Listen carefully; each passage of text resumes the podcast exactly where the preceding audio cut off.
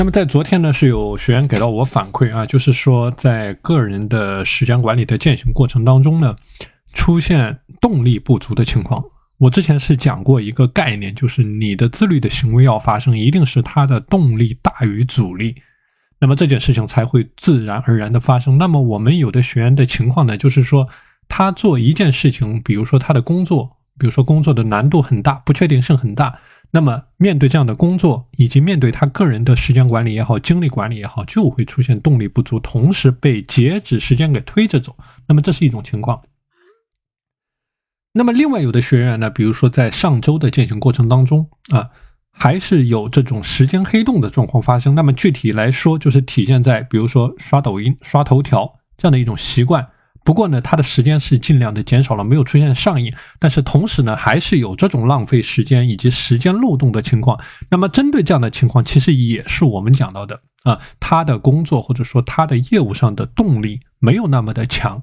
所以说呢，出现了时间的利用不饱和，那么会浪费时间在这些黑洞上面。啊，所以针对这样的情况，那么在我们每天践行的过程当中，究竟从哪些细节去入手啊？这个是我今天要给大家系统所分享的一个话题。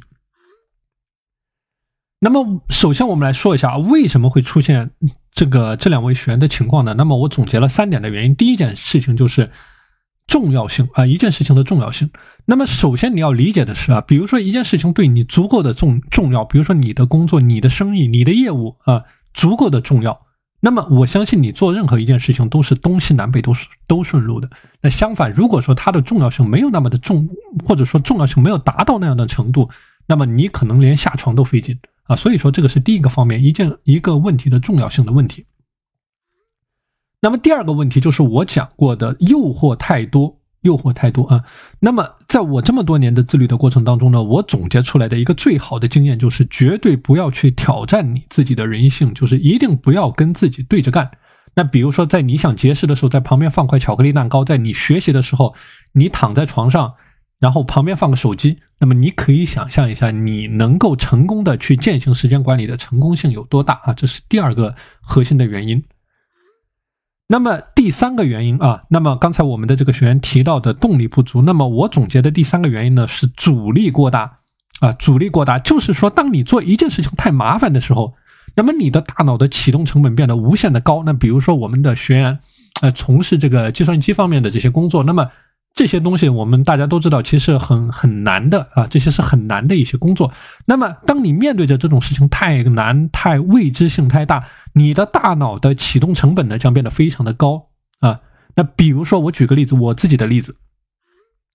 那么我自己在进行健康饮食的时候，如果说我要做一个番茄炒鸡蛋啊，那么这个时候我会洗番茄，我要切番茄，我要炒番茄，我要洗碗。那么这个时候这件事情就对我来说太麻烦了。就说，做这件事情的隐藏成本大大的增加，那么成功的概率也会随之下降啊。所以这个是我针对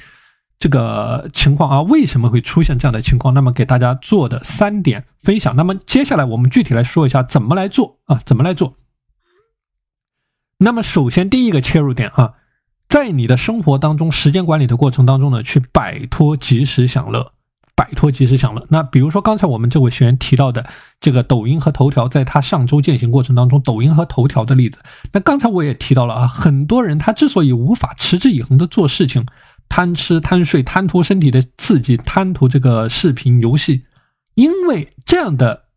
事情或者说这样的动作，能够让你瞬间的感觉非常的爽啊，这个。就是我们在上节课讲到的心理学上面的术语，叫做及时满足。但这种及时满足最大的特点就是说，当他的快感褪去之后啊，你的整个人会感到加倍的空虚、迷茫、焦虑、不知所措、无言以对。那么为什么是这样的情况呢？因为你的大脑获得的多巴胺呢，有边际递减的效应，就是说，一旦你的大脑身体适应了这种快乐，那么这种阈值就会升高，就说你需要更多这样的刺激才能够获得同等的快乐。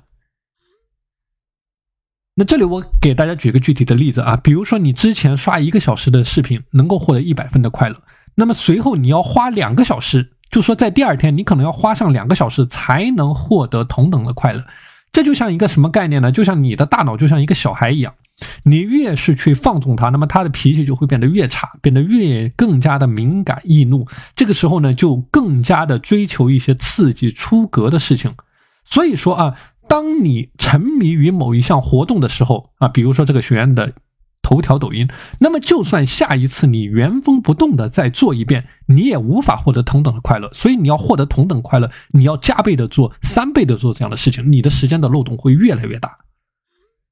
所以说，这里是我给大家分享的第一个点啊，针对这个情况，千万不要轻易的去启动这种及时的满足的刺激，就是说，宁愿享受这种平平淡淡的过程，那么也不要去采取啊，去。刻意的去启动你的大脑，进入到这样的一种时间黑洞，因为你一旦进入之后，你要再想抽身出来，是你要付出加倍的努力的。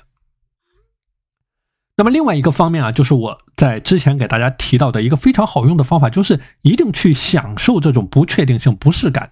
那么针对刚才这个学员他提到的这种工作上的困难的问题啊，就是说，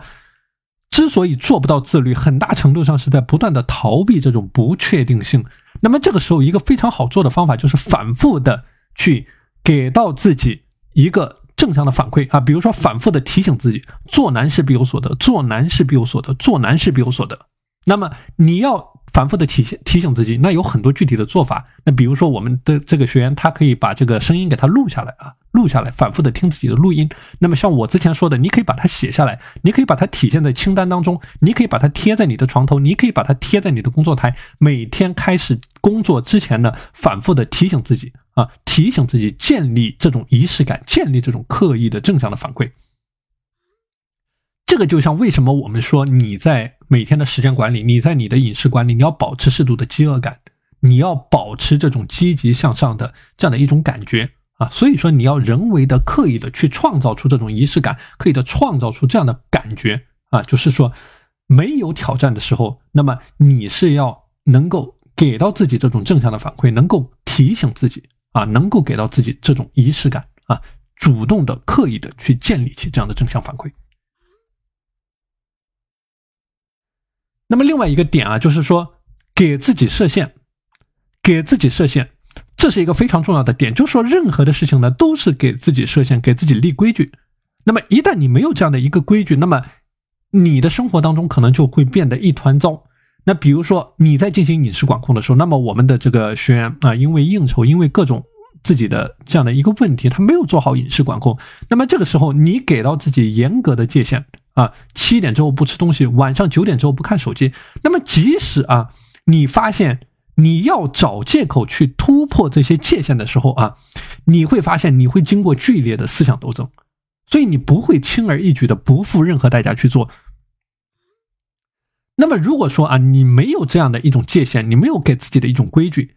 那这个时候你是不需要付出任何的代价的，你自己想去做就做了。那么这个时候呢，其实对于你的整个人的精力也好、节律也好是非常不好的啊。所以说，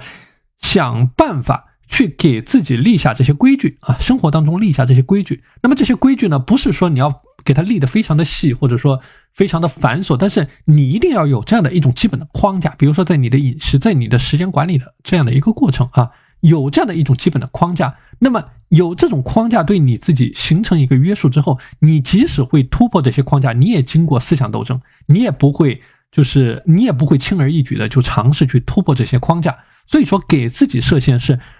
在你生活当中啊，结合着你时间管理的各个不同的维度，可以去思考一下，我究竟应该怎么样给自己建立这样的时间管理的框架？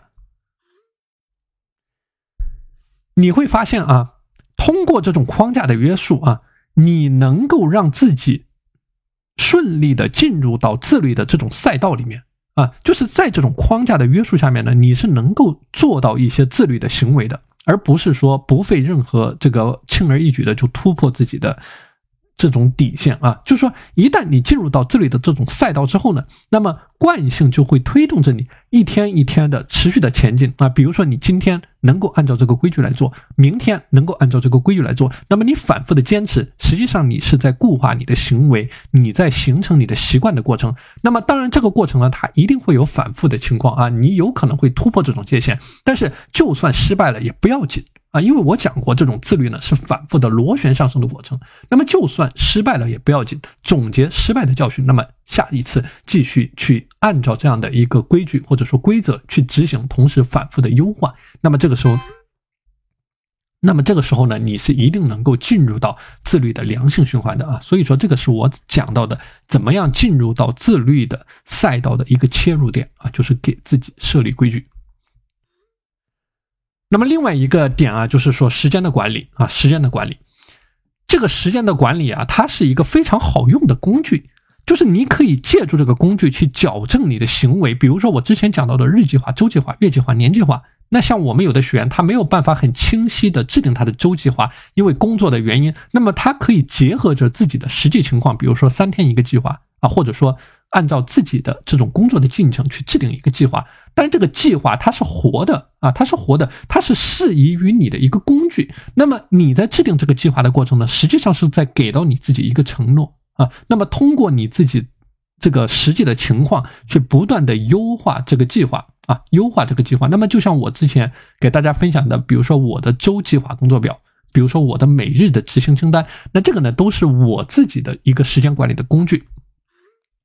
那么我也看到啊，有的学员呢也是开始。使用起我的这个工具啊，对自己一周的时间去进行一个规划。那么，比如说在上一周，他给自己规划了四十六点五个小时的时间啊，这个也是非常好的一个开始啊，非常好的一个开始。所以，这个是我讲到的，利用时间管理的这种工具啊，去矫正你的行为，然后给到自己一些约束。同时呢，在